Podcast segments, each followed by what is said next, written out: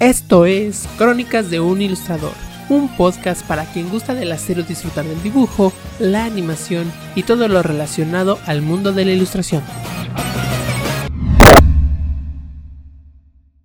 Sean todas las personas bienvenidas a este nuevo episodio de Crónicas de un Ilustrador. Este es el episodio 5 y bueno, he estado a lo mejor lo notaron, a lo mejor no, Ah, no lo he podido actualizar porque he tenido algunas circunstancias con respecto a la escuela que ahorita les voy a contar. Todo es bueno, entonces está bien. Eh, pensando también un poco en lo que me gustaría contar en este podcast, pues estuve pensando qué temas podría incluir y curiosamente me he dado cuenta que cada semana, aunque a lo mejor no todos lo notan, hay muchas noticias con respecto a lo que es el mundo del diseño, ilustración, arte, que creo que es importante como que ir mencionando.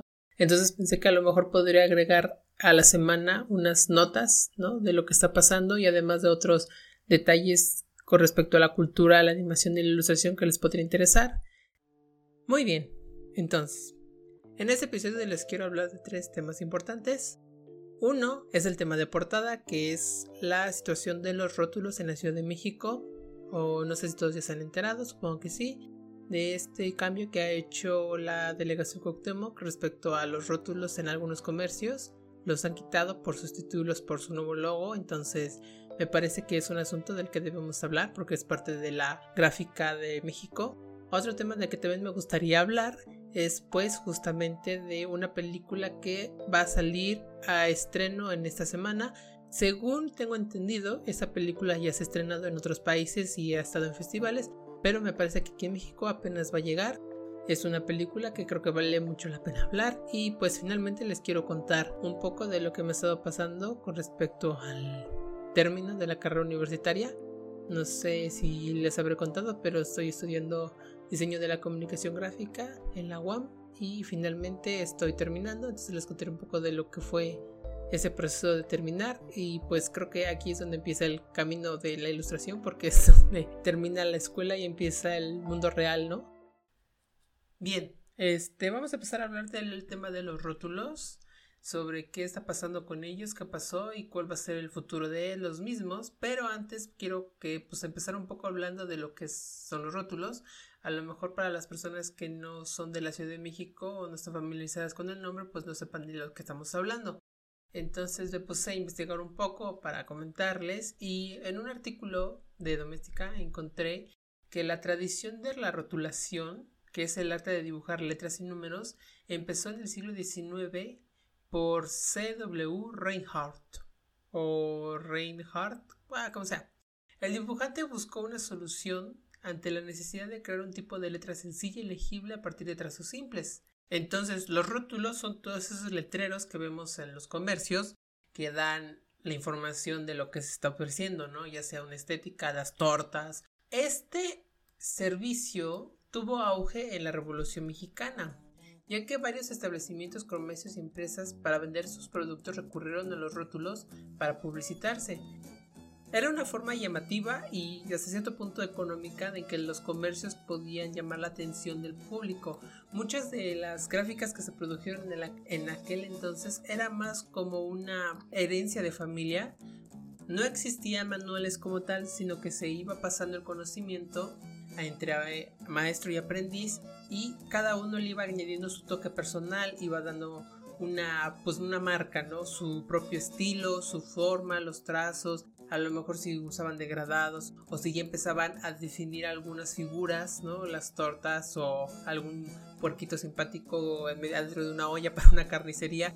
O sea, empezaron poco a poco a dar su sello personal y se fueron haciendo famosos. Sin embargo, con la llegada del siglo XX y pues todos estos avances tecnológicos, la impresión digital llevó que el rotulismo perdiera su interés porque para muchas personas era más práctico tener este, pues, tener una impresión digital y así se podía publicitar sin tener que pagar a alguien. Se fue perdiendo el, el oficio del rotulista y quedó pues les quedó solamente pues irse adaptando, ¿no? Y su conocimiento para otras formas de producción llevaron su conocimiento en tipografía a otros materiales y fueron dándole una nueva vida aunque no tan popular como lo fue en aquel entonces. Para muchos era una forma de vida muy lucrativa y ya con las nuevas tecnologías, pues se va perdiendo esa tradición y esa costumbre. De acuerdo con el texto, el rótulo popular como un denominador del paisaje urbano en México de Martín M. Checa Arstazu y Pilar Caso Rodríguez, se menciona que el oficio del rotulista era antes conocido como pintor de letreros, en este libro se apunta que surgió del siglo XVIII en ciudades de Europa y en la América colonial. De texto, los autores afirman que los elementos que componen un rótulo son cuatro, que es la letra, el dibujo, el color y el soporte en el que se refiere el material donde se desarrollan, como paredes, fachadas, valles, persianas, vidrios, etc. Otros sinónimos de los rotulistas es el letrerista, grabador o pintor. Pero llámese como se llame, lo más importante y algo que describe en ese texto es que el, el rotulismo concentra las características como el humor, la ironía, el doble sentido, el deseo, la vanidad, la burla hacia algo o alguien, los guiños a deseos de riqueza, poder o sexuales, etc. Quiere decir que en los rótulos no solo es la gráfica, sino también el mensaje que está dando, pues nos da un contexto de lo que está sucediendo alrededor. Mencionan aquí, la rotulación popular es un fenómeno social, pues extrae recursos de la sociedad para su construcción. Sobre todo se puede observar en las zonas populares o barrios, y cómo cambia un, cada uno en diferentes lugares del país. De ahí la importancia pues de seguir teniéndolos presentes como un elemento publicitario porque finalmente también reflejan lo que está sucediendo con nosotros y con el país y con nuestra sociedad. Y ya con esto podemos pasar entonces a los hechos de lo que está ocurriendo. La situación es esta. Sandra Cuevas, la alcaldesa de la delegación de la alcaldía Cuauhtémoc, ahora alcaldía, ordenó a principios del 2022 borrar los anuncios y la gráfica popular de algunos negocios ambulantes. Según esto, bajo su campaña de mejoramiento del, entorno urbano, espacios como mercados públicos fueron pintados de blanco y colocado el logo de la administración. La alcaldesa considera que estos elementos no son arte, pues su finalidad es de anunciar productos o servicios. Sin embargo, esto no es de todo cierto, pues como lo estábamos mencionando, la gráfica popular es un reflejo de la cultura y es un proceso creativo de expresión, por lo tanto, su borrado pues es una forma de cortar la libre expresión y sobre todo una amenaza para los artistas, pues ya no, ya no permite que las personas se den la oportunidad de expresarse. Ante esta situación surgieron muchas protestas y muchas pues personas vinculadas al arte que comentaron justamente estas razones, que era una forma de callar, una forma de pues silenciar y coartar la, la libertad de expresión, quitar estos anuncios porque pues le dejaban, le quitaban la oportunidad a las personas de expresarse y de dar su identidad a su propio local. También se empezaron a organizar colectivos y grupos de artistas para dar esta oposición de lo que estaba sucediendo. Uno de estos es justamente uno de los que yo me estoy ayudando para poder documentarme y comentarles, que se llama Red Chida. No sé si, espero que la estén siguiendo, está en Instagram como re.chida este colectivo fue creado por Tamara de Anda y Sofía Riojas, que pertenecen a la colectiva de restauradoras con glitter. Y bueno, ellas han iniciado justamente su movimiento para tratar de defender a los pequeños comercios de esta medida injusta, que ya hasta en palabras de la alcaldesa, la jefa de la Ciudad de México, ya no sé cómo están los títulos ahora, pero la que manda en la ciudad, Sheinbaum, dice que en realidad no hay una razón de, ley para que puedan quitar esos letreros.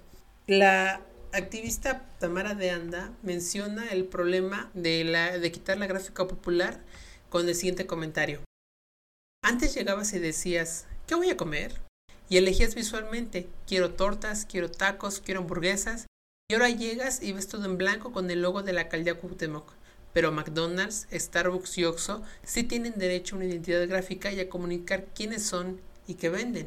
Este es un comentario muy interesante porque eh, desde este, este, punto de vista realmente sí, ¿por qué le están quitando a los pequeños comercios su derecho de expresarse, de comunicar una identidad que los hace propios? Había un dentro de los comercios que fueron pintados, blanqueados y purificados, una señora comentó que tenía en su rótulo el creo que eran los tacos de David y junto a este estaba la imagen de un pequeño niño que era David Y pues la señora comentó que le dio mucha tristeza porque era su hijo que había tenido síndrome de Down y había fallecido y aparte de ser un homenaje pues ese fue el local que le ayudó a la señora a tratar de darle una vida digna a su hijo, ¿no? Y ese era su tributo para mantenerlo de cierta forma con vida y le dio mucha tristeza tener que borrarlo solo porque no lo dejaban ser parte de la cultura visual, ¿no? Tenía que portarse homogéneamente y mantener el estilo de la alcaldía y eso no tiene nada que ver, ¿no? O sea, es una forma de expresión,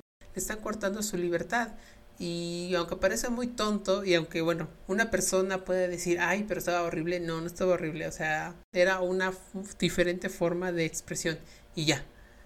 Entonces sí, este problema no es simplemente dar el, a unos, unos letreritos, ni tampoco es limitarse a decir, bueno, es que estaban feos, ¿no? Porque lo que está pasando es que están coartando el, la cultura popular, porque son un patrimonio social, mencionan aquí también en este colectivo de Rechida, ¿no? que se debe proteger y promover, pues la identidad de cada espacio tiene que ser determinada y tomada en cuenta por quienes la habitan, la viven y la construyen día a día, porque finalmente el barrio es de quien no trabaja y el barrio existe porque resiste.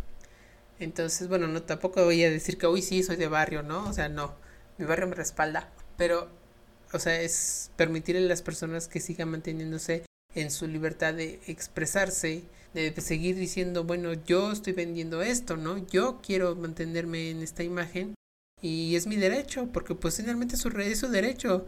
Y aparte de eso, no solo son los rótulos, como parte de la saneamiento y la blanquitud de esta delegación, bueno, decimos blanquitud porque los han pintado todo de blanco no solamente son los rótulos, decía, sino que también son murales. Hubo una nota sobre un mural de un mercado que era impresionante el mural y lo pintaron. O sea, no de blanco, sino de color del mercado, pero aún así fue borrado. Si les vuelvo a mencionar, si siguen a este colectivo de Rechida, pueden ver algunos ejemplos de lo que está sucediendo.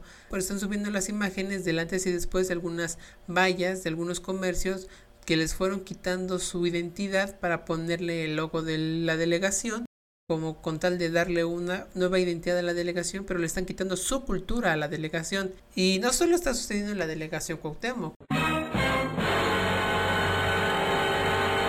Al ser cuestionada sobre este tema, Sandra Cuevas pues se dejó ir y dijo, ¿por qué a mí sí y a los demás no? Pues resulta que no es la primera ni la única que ha hecho este tipo de actividades. Ah, sacó a relucir que en otras alcaldías como la Gustavo Madero, gobernada por un morenista, también realizó un programa similar y yo y también mencionó sobre otros casos como en la Venustiano Carranza donde menciona que varios puestos afuera del Boulevard Aeropuerto fueron unificados con los colores rosa y blanco, ¿no? que era la administración del gobierno de Miguel Ángel Mancera en aquel entonces y ahora ha ocurrido con los puestos en Pantitlán, donde también les fueron homologadas pues por la imagen capitalina de aquel momento. Entonces dice que pues este programa de ordenamiento no es la primera vez que sucede, que esto ya está pasando y no ve por qué ahora resulta que a ella le toca pagar los platos rotos. Sin embargo, creo que hay dos motivos muy importantes por lo que se dio a relucir. Parte de la cultura del rotulismo fue pues expandida y popularizada en la misma delegación Cuauhtémoc, por lo mismo fue más impactante en ese lugar el cambio, sobre todo porque muchos comercios y muchos trabajadores del rotulismo viven ahí, entonces pues para ellos fue más fuerte el golpe, pero no quiere decir que realmente hay una cuestión muy interesante en por qué ahora que sucede en la delegación Cuauhtémoc se hace este revuelo y por qué no antes, cuando empezaron a suceder en otras delegaciones el mismo proceso no fue igual, porque ciertamente hay varios locales, sigan manteniéndose, se tienen que acatar a las órdenes y decir, bueno, si quieren que nos pintemos de blanco, nos pintamos de blanco, si quieren que nos pintemos de azul, nos pintamos de azul.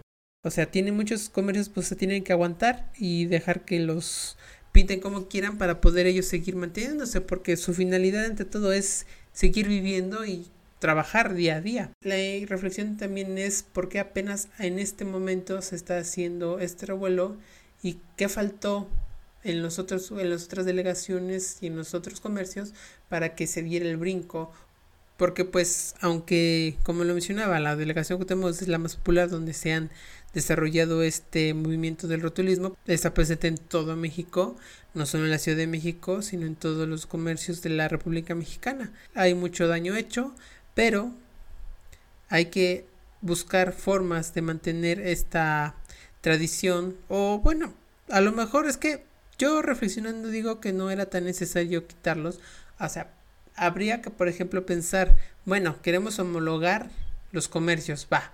¿Y qué tal si en vez de homologarlo según el logo de la delegación, a cada uno les propusieron, oigan, queremos que todos se vean blancos? Bueno, todos se van a ver blancos, pero cada uno va a tener la oportunidad de ponerles a decir, les ponemos un rótulo, les hacemos, o sea, llamamos, convocamos a los maestros rotulistas que tenemos en la delegación y los llamamos para que vayan y les pongan un rótulo nuevo con su nombre, como ejemplo el que vimos de Super Tortas o de los tacos de David y con esa con su tipografía, con estilo, manteniendo la característica del rótulo, pues seguir manteniendo el rótulo vivo y al mismo tiempo homologar. Aunque igual sería un poco injusto, pues quitarles el derecho a cada uno de expresarse con sus colores y con su identidad, que es lo que finalmente están coartando, pero bueno, de lo de lo que puedes de lo que se puede perder a lo que se puede ganar, creo que finalmente se puede ganar más si la delegación pues antepone sus intereses a la octura y tradición de la ciudad. Cada delegación tiene su idea de cómo debe verse, pero creo que también deben de considerar qué es lo que están modificando, no simplemente ponerse a pintar porque sí. Faltó un proceso de reflexión, de integración, de vamos a integrar estos comercios a la delegación para que sea parte de nosotros y al mismo tiempo dejarles mantener una identidad propia y característica. Creo que esa fue la reflexión que les faltó hacer en la delegación y en las otras delegaciones que también lo han hecho para seguir manteniendo lo que es la cultura visual mexicana y la gráfica popular. Y bueno, creo que ya es todo lo que comentaremos sobre este tema. Es amplio y tiene muchos, tiene muchos asegúnes, pero antes de terminar, solamente quiero que todos hagamos nuestra pequeña reflexión de hasta donde pues nos damos cuenta cómo va cambiando nuestro entorno, porque sucedió en otras delegaciones, pero ahorita apenas empezó a surgir como que el trabajo realmente activista de parar esto y también pues otra reflexión es cómo nosotros vamos cambiando el entorno visual con nuestras ilustraciones, con nuestros trabajos de diseño gráfico y hasta dónde estamos manteniendo o pensando en dónde están situados esos trabajos que vamos a hacer. ¿no? Si van a pertenecer a una comunidad, forman parte de la entidad de comunidad, si o estamos tratando de quitarles su identidad y crear una nueva como según creemos que debería de ser para hacerlo mejor o más sofisticado, ¿no? Creo que esas son las reflexiones que nos debemos de llevar sobre este tema de hasta dónde estamos invadiendo, hasta dónde estamos coartando la libertad de expresión, hasta dónde estamos delimitando con nuestros diseños, ilustraciones y trabajos a los demás o cómo le estamos dando visibilidad a la gráfica o a la cultura de cada lugar. Y ahora vamos a hablar de la película de la semana. Bueno, no sé si cada semana va a haber películas, pero esta es una recomendación que me gustaría hacer aprovechando que ya está en cartelera la película se llama Flee, F-L-E-E, e, que es huir en español. Es una película que yo había comentado que ya se había estrenado del, año pasado. Es una película del 2021 de Dinamarca. Está dirigida por Jonas Poger Rasmussen. Rasmussen. Ojalá supiera danés.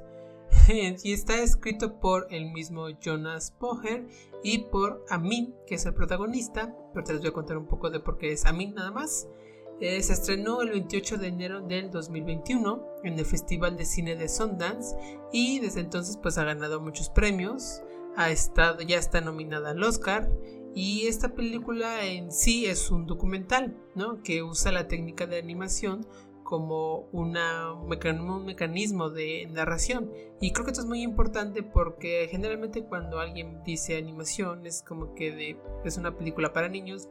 Digo, no tiene nada extraordinario esta película para que no la puedan ver los niños, pero no es que sea algún tema infantil o un tema muy inocente o en realidad es todo lo contrario, es un tema muy interesante, desgarrador. Es la historia de un chico que se llama Amin, es un refugiado de Afganistán que vive en Dinamarca y que pues decide contar su historia por primera vez. Tiene muchas buenas razones por las que no puede decir quién es realmente y entonces lo que se pensó para esta película fue hacerla en animación justamente para crear el personaje, crear los entornos, crear la situación, crear todo un nuevo universo para poder contar esta película que no podría contarse en la vida real porque estaría en peligro la persona de la que están hablando. Por eso al principio les digo que, está escrita por Amin, que es el protagonista, pero no sabemos realmente quién es el verdadero Amin, ¿no? ¿Quién está detrás de él? Porque tiene, tienen que verla porque hablo, hablo de muchos conflictos sobre la guerra, el conflicto bélico de Afganistán, habla sobre también la homosexualidad, ¿no? Sobre pues pertenecer de forma migrante, o sea, hay unas escenas muy interesantes sobre cómo le hizo para salir de Afganistán, los problemas que tuvo que padecer, no solo él, sino todas las personas que estaban en la misma situación que él. Fue uno de los afortunados que pudo llegar con vida afuera es impresionante todo lo que nos cuenta porque uno puede pensar cómo es que realmente esto pasó, ¿no? O sea, es una película contada de cosas reales, ¿no? Que a lo mejor hay unos nombres y cosas están cambiadas para proteger la identidad de esa persona que se decidió contarla. También es un proceso personal de quien está contando la historia porque ahora se está enfrentando a esa situación de que se va el protagonista Min se va a casar con su novio Casper y entonces está luchando con esta idea de pertenecer a un lugar, ¿no? Él que dejó su lugar de nacimiento, su lugar que donde lo vio crecer, donde, donde se crió, fue mudándose de lugar en lugar, dejando, mudándose, de no siendo de ningún lugar en específico, sin poder decir a dónde pertenecía, dejando atrás a su familia, entonces ahora da un salto a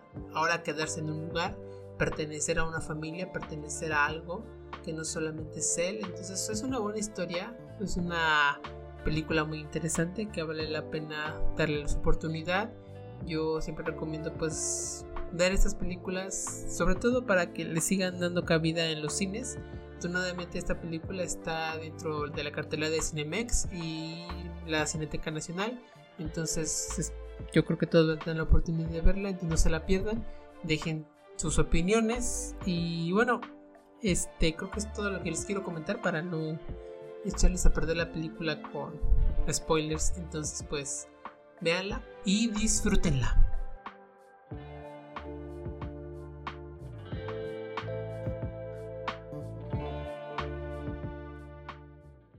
Y ya para terminar con este capítulo, les quería comentar que finalmente terminé ya mi carrera universitaria. No, es muy otra vez una disculpa por todos los pues y nos en este episodio. Al grabar este episodio me di cuenta que había muchos nos y pues. Traté de editar, quitar todos los más que pude, pero seguramente va a haber varios por ahí. Entonces seguiré trabajando en mi dicción y en esos problemas de decir pues, ¿no? Entonces, y entonces...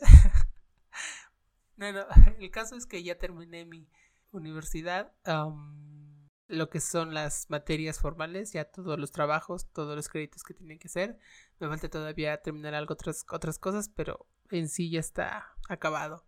Y pues fue un reto muy difícil que me mantuvo muy ocupado. fue divertido, entretenido, fue la cosa, la peor, la mejor y las peores cosas que me pasaron en todo lo que este tipo de universidad. La universidad no me quería dejar ir. Pasó una pandemia, pasó una huelga, pasó un temblor que nomás no me permitía finalizar, pero bueno, y otras circunstancias personales, pero finalmente se acabó. Y yo comentaba también que este no solo es como que el fin, sino es el comienzo del camino, porque pues uno quiero, quiero ser ilustrador, no solamente pues el diseño gráfico, sino que también ahondar en esto lo que es el mundo de la ilustración. Así que les seguiré contando próximamente un poco de lo que fue mi proyecto de titulación o bueno, el proyecto integral que se, que se maneja en la UAM, que es desarrollar un proyecto durante tres trimestres para poder terminar los estudios y hacerlo como un proyecto terminal que da esa formalidad a la que es la carrera, donde se integran todos los conocimientos que se fueron aprendiendo. Y fue un proyecto que me gustó mucho, que les quiero compartir más a detalle en los próximos episodios, algunas herramientas que se desarrollaron para diseñadores e ilustradores, como pues valorar su trabajo y costearlo económicamente darle ese valor ante el cliente y sepamos nosotros también valorar nuestro tiempo, dinero y esfuerzo que estamos invirtiendo. Entonces, pues ojalá sigan escuchándome. Los veré en los próximos episodios. Espero que no se les haya hecho largo este, les entretuviera y pareciera interesante. Yo no se me ocurre nada más que agregar. Que bueno, muchas gracias por escucharme. Nos vemos en el siguiente episodio. Gracias y para ofrecerme un gran artista, que tengan felices trazos. Thank you